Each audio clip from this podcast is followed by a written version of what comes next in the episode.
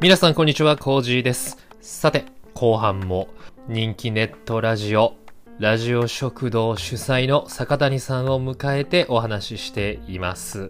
後半はですね、二人で健康やダイエットについての雑談メインで話しております。坂谷さんはですね、前半で言いたいことを言い切ったらしく、後半はやりきった感が満載ではありますが、ぜひ後半も最後までお付き合いください。それでは本編をどうぞ。さあ、飯から後半もこの方、ゲストのラジオ食堂主催、坂谷さんと共にお送りしていきます。よろしくお願いします。はい、お世話になっております。中堅ネットラジオ配信者の坂谷と申します。よろしくお願いします。お願いします。前半ではですね、ちょっといろんな話しましたね。そうそうそうそう。俺もう喋りたいこと全部喋り終わったから、もうあとは消化試合なんで よろしくお願いします。うるさいわ。なんだ自分から振っといて消化し合いって。いだってもう言いたいこと全部言うと。そうそう。で、なんで、いや、ちょっとね、前半の冒頭でも言ったじゃないですか。はい。これ、ラジオ食堂ではうん話せないことっていうのが、はいコロナ及び間ね、政治に関することは、うんラジオ食堂では喋らないっていうことにしてるから、はい。あの、ラジオ食堂は、沖縄食食べ物系ネットラジオだから、はい10年前からノンポリを売りにしてますんで、だからって飯から使わんでも。今回のこのお話はですね、何かその政策だったりとか、何かそういったものを批判するとか、はいこういうことをしましょうよとか、特定のなんかそういったものを指したりとか批判するような内容ではないので、それだけ。あの、僕たちが言いたかったのは、似てるよねっていう、これだけが言いたかっただけなはいんで、。はいただそれだけです。あとは、まあちょっとダイエットというか健康に目向けてみたらっていうのを常に言いたいだけです。そうはいですよね。はい。そういう感じそういう感じでごございます。そういう以上だね。はい。はい。僕が言いたいこと、これで全部終了終わり まあね、前半ではそんな話をしたんですけれども、じゃあ、実際問題、うんその、まあコロナ抜きにして、ねちょうどでもいいタイミングで、まあ僕もそうですし、坂谷さんもちょこっとダイエットとか食習慣見直し出しましたけど、実際これ物理的にいいこととかってありました？ああ、いいことは、まあ、な前別のラジオ食堂でも喋りましたけど、やっぱ体軽いっすよね、それは。うん全然違う。やっうん。ぱり、あの、僕が痛感してるのは、はなんか、いろんな体の仕組みって繋がってるから、い。はい。悪影響が出始めると、うんね、螺旋式ってよく言ったりするけど、うんそういう悪いスパイラルに入っちゃうし、良い方向に行くと、あの、良いスパイラルに入っちゃうからね。だからそういうのってすごく大事だなと思った。方向性を変えるだけで、んその良い影響っていうのがん、どんどん広がってるし、逆もまた近いだからうん。ね。でさまあ、あの、前、僕の方のラジオの方で言ってたのは、はい。体が軽くなるっていうことは、はい。階段登れるようになるっていう、それがすごいでかいし階段登るようになったら体の調子っていうのもすごい良くなったし、うっん。ていうとこがあってね、まあちょっと活動的になるってことですよね。そうですね。ダイエットしてなんかいいことあるっていう、なんかね、みんな前向きになれる、前向きになれるって、ふわーっとした言い方するんですけど。あれもね、なあれもね、そう、実感ないですよ。前向きって何って。なんかその、なんかあんのかな？だからさ俺たち男やから分からへんけどさ、はい女の人だったらさ、はいその可愛らしい服着ててとかなんかあるやあんそういうの、確かに、えっ、と、ファッションうんは自分のやっぱり着たかったものとかが着れるようになるんで、あそういった意味ではかなり物理的に前向きにはなりますね。で僕はあの、まあ、これからもどんどん言い続けたいんですけれど、一番大事な、特に大人になってからのダイエットとか、その太っちゃうとかっていうのは、本当にそのホルモうんン、ホルモンとストレスがもう完全悪さをしてる。もうこれはね、僕は言い切りたいです。これは個人的な意見ですけど、言い切りたいですね。うん本当この二つにかかってると思うので、うんそういったちょっとした生活の QOL の高めることの積み重ねで、やっぱホルモンとかストレスが少しずつ良くなる、改善するのは、これは確実にあると思うんですよ。それ具体的にはどういう感じなのホルモンっていう？と前もちょっとお話をしたんですけれど、やっぱりストレスを感じたりすると、男性ホルモン、女性ホルモンが低下したり、バランスがまず崩れる。ああそっかそっか、で、そこでコルチゾールっていうストレスホルモンがうん。出てきて、うん。そいつが太りやすくし、かつ痩せづらくし、筋肉も削るっていううわーそういうことかことにつがあるので、で、あとはもう、もろもろいろんな、あの、食欲を抑制する、食欲を増やすホルモンとか、なるほどねあとは幸せを感じるホルモン。うんまあ、いろんなホルモンいっぱいあるんですよ。うんうん。そっかそっかだから太り始めると、はいさっきも言ったみたいに筋肉が勝手に減っていくそうそうそうそうそうそう。勝手に太りやすくなっていく、は太るさらにストレスがたまる、い。はい。それがどんどんもどんどんどんこれはもう科学的に実証されている、もう悪いスパイラルですね。逆にあの痩せたり運動したりしてると、はい男性ホルモンまあ女性ホルモンかもしれへんけど男性ホルモン出たら筋肉がついてきて、はい。勝手に痩せていく勝手に、はい。あの、前向きになりますから、んあの、これは以前の飯からでも話したんですけれど、うん太った、あれ、前着れてた服、着れなくなった。で、鏡を見た自分の腹が出てきた。あれってか、そもそも俺老けたな、とか、人から太った太った。これ、あの、本当ね、前も言ったんですけどね、そういうボディシェーミング、体型マウンティングするやつは、本当クソです、クソああ本それなんかありましたよねはい昔あの研究成果当で、うん。太ったって人に言われたらそこからさらに太る確率がめちゃめちゃ上がるっつって、そ研究成果としてだからさあの実家とか帰るとさおかんがさ太ったでしょって痩せなさいよって1日に3回ぐらい言ったう。りするんです。だからあのだんだんムカついてきてさおかんにあのそのニュー記事見せてこのね研究結果があってねって。あるんです。お前がやってることは真逆のことやってるんだよって言った。らいやじゃあ心配してるのよと。うん。あのあなたのことを思ってやってるのよっていうそういうクソみたいなことが言うな。典型的な発言を出していくわけです。よあんたのためなんだよって言って、失敗をするならもっと言い方がありますし、で、これはあの、科学的に言うとさっきも言った、ストレスをまずその太った、どうかした、老けたっていう一言でストレスを感じて、え男性ホルモン減る、うんコルチゾールが出る。そして心理学的に言うとこれはゴーレム効果っていう言葉があるんですけれど、お前バカだな、太ったなって、どんどんどんどん言い続けると、それ通りになってしまうんですよ。ああはいはいはいなんていうのかな。まず自尊心が下がるっていうのも大きな問題ではあるんですけれど、それ通りの行動をしてしまうんですよ。だから幼少期の子供の時とかに、いや、お前はバカだな、どうしようもないなっていうのをずっと言い続けてしまうと、もともと本当だったら勉強ができる子供だったのかもしれないのに、その人は自分はバカなんだ。いや、むしろバカでいていいんだって思うことになってしまう。うんなるほどねあそれあれでしょ？水にポジティブな言葉かけていくと水がどんどん綺麗になっていくいうちげえ。それ違うわ。それ違うあれあごめんあれ間違えたかな？そんな、そんなスピリチュアル、あーなんか前も聞いたこと、うん、でもそんな、あの、スピリチュアルなことは知りません。はい。でもそういう、あの、ゴーレム効果っていうのもあります。大義の言葉もあるんですけれどもね、プラスの言葉を投げかけてあげると、その人が成長しやすくなるっていうのもあるんですけれど、難しいですねそうなんですよあのよく言われますけど職場で暴言を吐く人間は、うん。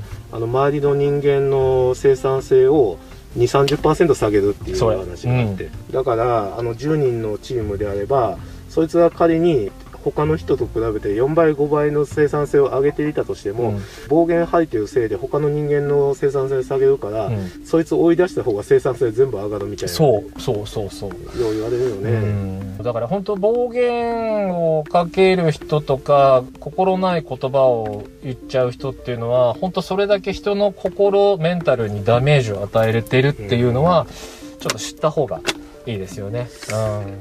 本当に。まあ今特にそのボディシェーミング、体型批判だったりとかうんっていうのはすごく今問題にはなってるうん時ですからね。そうですね最近もそんな話ありましたから、ありましたね。まあ、最もね、友達同士とかうんで、そんなことを言わないとか、言う言わないで、ね、っていうのはナンセンスですけど、うんあちゃんとそこに愛はあるのかって話ですよ。うんあのいや、愛ないよ。あれってね、結局、マウント取りたいとか、自分のね、心を安心させたいとそかさ。う、もうまさにそれです。結局そうんれだからね、あんたのために言ってるとか嘘。そう絶対嘘絶。対嘘。いきなり太ったとかって言いますから、あそうそう挨拶もそぞろにね。そうそうそうそうそうそういう人はもういきなり会ったそばからね、うんマウンティングしておきたいんでしょうそうそうね。いやー、それはね、僕も昔通った道やからね、あ昔は言っちゃってた。ーでも、自分が言われる立場になったら、うん痛みを知った。いや、まあ僕もそうですね。あまだ言わなくなった。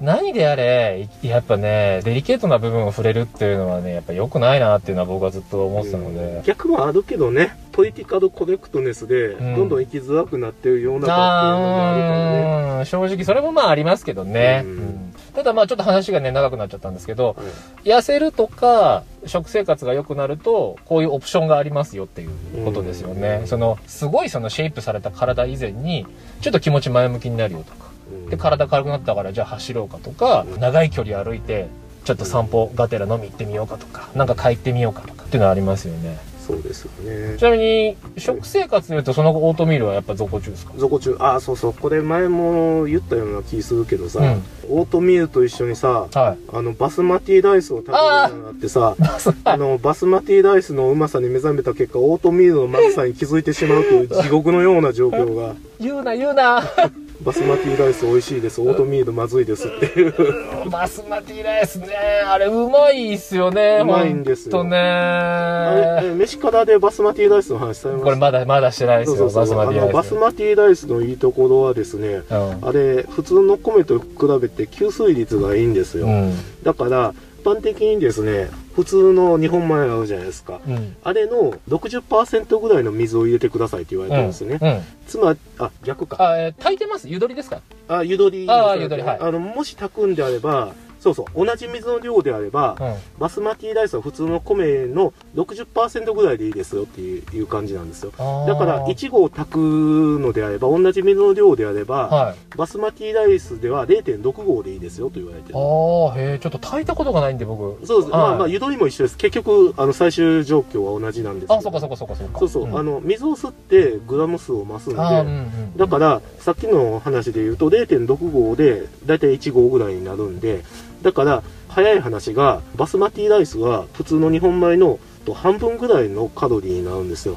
でしかも GI 値が低いっていうことが研究で分かってるんで、うん米の半分のカロリーでかつ糖質が上がりにくく脂肪になりにくいっていう性質を備えた上で、だからダイエット食品にとってはすごくいい。僕はそれにもち麦混ぜたりしてね、はいはいはい。あの栄養バランスを良くしようとして、そのバスマティライスを食べるとこれがオートミールよりうまいあの、ちょっと前も言ったんですけど、海外のトレーニーとかは、バスマティライス食べてる人かなり多いですね。やっぱ向こうで玄米手に入れづらいとか、はいはいやっぱね、向こうの人ってオートミール好きな人少ないみたいですね。本場のくせに。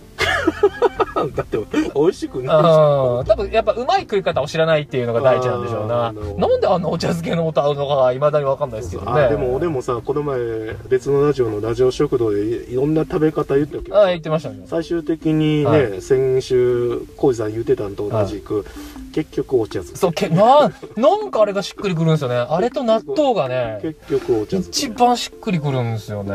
最終的には戻っちゃう。わさび茶漬けとはい。梅茶漬けを交互に、結局いろんなん試した結果そこに。でもまあ、そうやってもち米麦とかもやっぱ食べてると、血糖値も上がりづらいし、ね、うん。あの、お腹の調子も良くなるから、うん。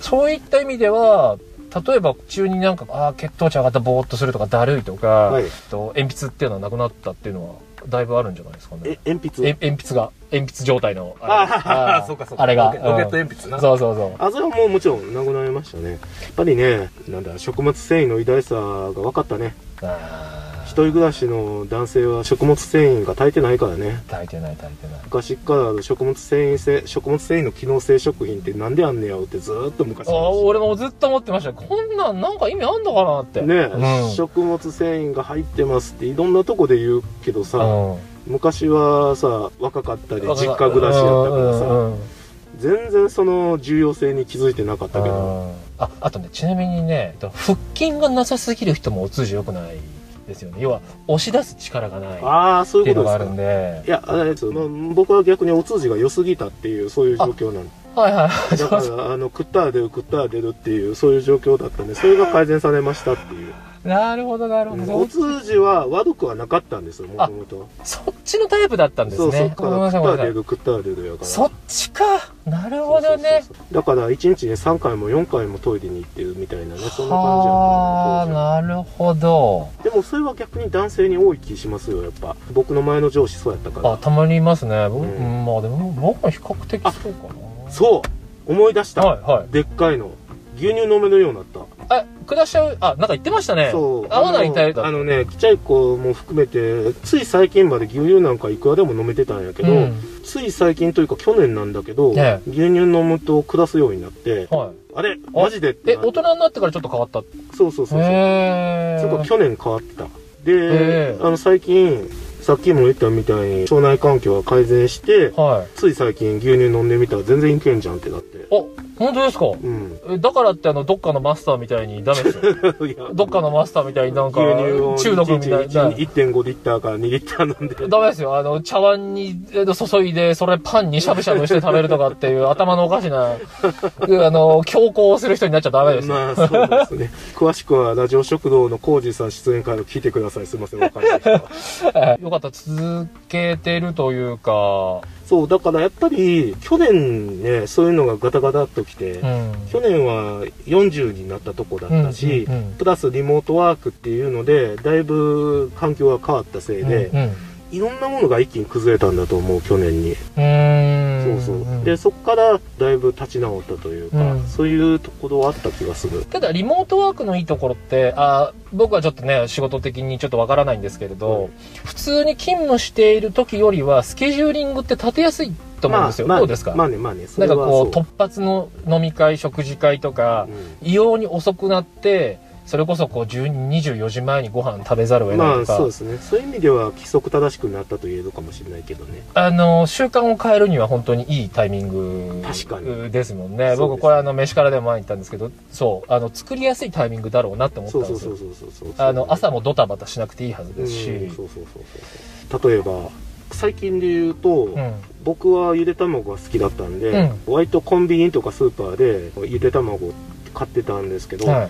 最近ゆで卵も自分で作るようになった。それぐらい、ちっちゃい、ちっちゃいけどね。それぐらい作ってよいや、でもね、これ結構、じゅでかい、でかくて。あ、でもそっか、まあ。コンいや、逆光さんよう言うてるけど、コンビニでゆで卵が一番うまい理論があって、いや、うまいのよね。自分で作るとね、硬すぎたり、やらすぎ、柔らかすぎたり、で、剥くのも面倒だしね。そうそうそうそう。いや、で、ああの、ーいろいろレシピ調べて、うんちょっと理想的なゆで卵が分かはい。って、はい。まあ、味付け卵ってあるじゃないですか。ありますねジップロックに、うんあの、タレ入れて、それに漬け込んで、はいえー冷やして、うん一晩ぐらい漬けたら、うん。まあね、ラーメン屋で出てくる、あの、半熟煮うん、卵とろりのね。同じやつなんだけど、あのタレ、いや、どうもね、僕はあれはあれでそんなに好きじゃなくて、タレの味付けが濃いし、はいあの、甘いから、ああ、ちょっとわかる。うんうんうん。だから俺、ああいうあれの作り方は昔から知ってたんだけど、はいあんまり好きじゃなくて、はい。どうかなって、だからやっぱりあの、コンビニゆで卵のほんのり塩味が好きだったあ俺れめっ、なんであんなんなんですかね。そう、で、いろいろね、ネットとかでクックパッドとか調べたら、鶏塩味っていうのがあって、は味付け卵の。はい。鶏塩。そう、作り方はですね、ゆで卵を作って、はい。まあ別にこれは半熟でも、固ゆででもいいんですけれども、はいそれをですね、ジップロックの中に、はい。えっと、水と、あの、ウェイパーと、うん。あと、ごま油と、はいあの、ニンニクを薄めの味付けでうん。作って、中華より、うん。まあ中華よりというか、まあ塩味です。うんはいいわゆる塩だれ味ですね。はい。あのし、薄い塩味。はい。で、かつ、まあ、あの、グルタミン酸もあるっていう感じの。うんうんうんうんそれで漬け込むと、うまい。シンプルに。あ、それやったことないな。試してみよう。うん、美味しいよ、あれ。だから、俺ね、あの、コンビニのゆで卵食べてた時代も、はい。グータミン酸が足りねえな、つ思ってて、ほんのり塩味だと、ちょっと物足りないんで、味の素をパラパラとかけて、はいそれで食べてたんですよ。はいはいはい。塩味プラスグータミン酸を乗せてね、うまみを乗せて、うかつ淡い味付け。まあ、そのあたりは個人んで、なるほど。あの、調整してください。割と強い味付けが好きな人もいると思いますし、いいですね。僕みたいに淡い味付けの方が好きな人もあの、僕は課長推進派ですからね。あ、本当ですか？はい。絶対否定はしませんね。あ若かりし頃はですね、ちょっとうーんみたいなのがあったんですけど、何かを境に使い出したら、やっぱすげえ味がこんな決まるなんてって思いました。ポンポンポンポン味が、ま、決まってくれる、まとまってくれるんで。そう。あ、でも、俺もすごいよね、あの、あれはちょっと変わった課長否定派やって、俺、当時。はい。課長は全然大好きやってんけど。あ、課長っていうのは化学調味料ですよ。あ、そうはいかそうかそう。化学調味料というか味の素というか、はいハイミーは別に全然否定的ではなかったんだけれども、はいい、わゆる味の素はキッチンに置かない派だったんですよ。ああの、本だだしとか、はあもちろんその味の素は入っとた上でだったんですけれども、はいスープの素というかはい。鶏ガラスープああ、柄の、ああ、下流のね。はい。そうそうそうあれは使うけど、はい。その味の素だけのやつあるじゃないですか、はいああれは使わないっていううん派やったんですけど、最近あれを使うようになって浩二さん言う通りあれ使い出すとめちゃめちゃ味がまとまるからすげえなって。うんうん、思いますよ。まあ、昔僕ちょっとね、本当料理ずっとやってたんで、変なプライドがあったんでしょうけどね。あそっかプロやもんね、そう。で、あれね、別にけ、なんかね、何なんだろう。なんかあのね、ものすごいネガティブキャンペーンを誰かがやったせいで、体に悪いって言ってますけど、なんとも体が悪くないですからね。うんただのアミノ酸の結晶ですからね。何も悪いことなんか1ミリもないですから。まあやしあの本気でさ味の素を食べない生活しようと思ったらなかなか大変やで本当小麦粉アレルギーの人並みに大変や無理っよすよ。まあ、こ小麦はまだね、あの、グルテンフリーとか小麦フリーなんて今、あの、振ってある食品出ましたけど。あそっか、まあんそういうのはあるけどね世の中に無課長のね食べ物ないっすよ。食べ物ないからねだってうまいもん。まあうまいしね さあ、ちょっと今、あれ課長の話でだいぶ、あれ何の話してえーっと、その後、その、ダイエットできて健康って話ですよ。そうそうそうなんで課長。たそうそうそう。そう。ではい。最初、そのダイエットとか、こうやるといいっすよって話聞いて、正直はい。坂谷さんのイメージで、うんしゃらくせえなって思いませんでした？ああまあね多少はね。まあでもなんていうかせ僕としてはやっぱり切迫した事情っていうのがあったんで確かに自分で体験してうん。初めて分かったというか、はいそういう面はあったと思います実際のところあの、僕が初めて、ラジオ食堂のダイエット会に出させてもらった時、マスターがさら、ちょっと言ってたんですけど、はい自分で語り出すやついますからね。聞いてもないのに。痩せたいんだ。へーだったらさ、っていきなり語り出すはいはいのいますから、いや、トレーニングって俺こうやってんだ、みたいな。最後自分の自慢し出すやつとかね。ああまあね一生懸命やったことは話したいからね気持ちわかるけどね俺は。こういったダイエットに限らん限らずなんですけれど、うん。健康であったりとか、うん。で、その他もいろいろある、その、お金の、あ儲け方を、稼ぎ方とか、うん若干意識の高い話に、はい。どうしてもその、嫌悪感を示したり、うん。不快感を示す人っていうのはやっぱ一定数どうしてもいてしまうんですよ。うーん。どうなんだろうな。俺もそういうとこあるからわかるけどさ。これはなんでかっていうと、ちょっと心理学の話なんですけど、はダイエットとか健康でさっき言ったお金のことって、うん。みんなそれが必要って分かってるんですよ。うん実のところうん誰でもやりたいし、うんそうなりたい。うんお金はもちろん欲しい、稼ぎたいし、うん痩せたいしって、ほとんどの人が思ってると思うんです。うん9割方ぐらいの人がうん。で、分かっているものに対して、こうしましょうよ、ああしましょうよって言うと、はい。その人の自尊心を傷つけてしまうことにつながるんですよ。うん。なので、どうしてもね、この一定数ちょっと不快に思ってしまう人っていうのがどうしてもいてしまうんですけれど、うん。あとはその要は自分はこうだったっていう、うん。その自分の理論を振りかざしてしまうタイプっていうんですかね。ね。じ自分の正義というんですかね。うん。俺はこうだったお前の言うことは違くねって特にその健康界隈筋トレ界隈っておのおのが独自のメソッド理論を持ってるんでうん。すごいんですよ。それね。あらゆるところでなくならないね本当。なくならないですね。あの生存者バイアスの塊みたいな話。俺はこれで育ったんだからお前もやれみたいなね。ありますありますあります。うんはい、客観性もデータ性も全部書いた自分理論っていうのが、まあ、皆さん持っててそれをねうん。あの人に強制するから世の中から戦争はなくなりませんし、うん。難しいですね本当に。難しいですね。なのでなんていうのかな。どうしてもね自尊心が誰人って誰しもあるのでなんていうのかな。そういうのをなるだけこう傷つけないじゃないですけれど僕もそのタイプだったんでもううん。自分で今こういうこと言ってて嫌なんですけどうやっぱ嫌だったんですよ。意識高い話。んうん。体がどうした健康がどうしたって。いう話大っ嫌いなタイプだったんで。わかる、だからなるべくね意識低くっていうとちょっとこうあれなんですけれどなるべく聞いてもらえるようなあのスタイルで今後とも飯からはうねん。いければとは思うんですよね。だからやっぱりななんか先週さ浩二さんさ、はい。あの俺マッチョイズム大嫌いなんですよって言ってたじゃないですか、言ってました言ってました。うん。まあそれも俺すげえよくわかるねんけど、うん。俺個人としては、はマッチョイズムの考え方っていうのはすごい好きなんですよ、い。はつべこべ考える前にやれとか、うん。俺個人はそう思うんですよ、必ずそうしないといけないとは思ってるんですけど、うん。ただこれは僕自身に課していることなんですけども、はよっぽどのことがない限り他人にそれを押し付けるっていうことはしないようにしてるああ、ええ。うん、だからうん僕って結構性格的にはすごいちょな思想を持ってると思うし、はい。すごいそれはやっぱり今までいろんな失敗を重ねたせいでそうなっていってるんだとは思うんだけれども、そこがねポイントだと思うんだよね。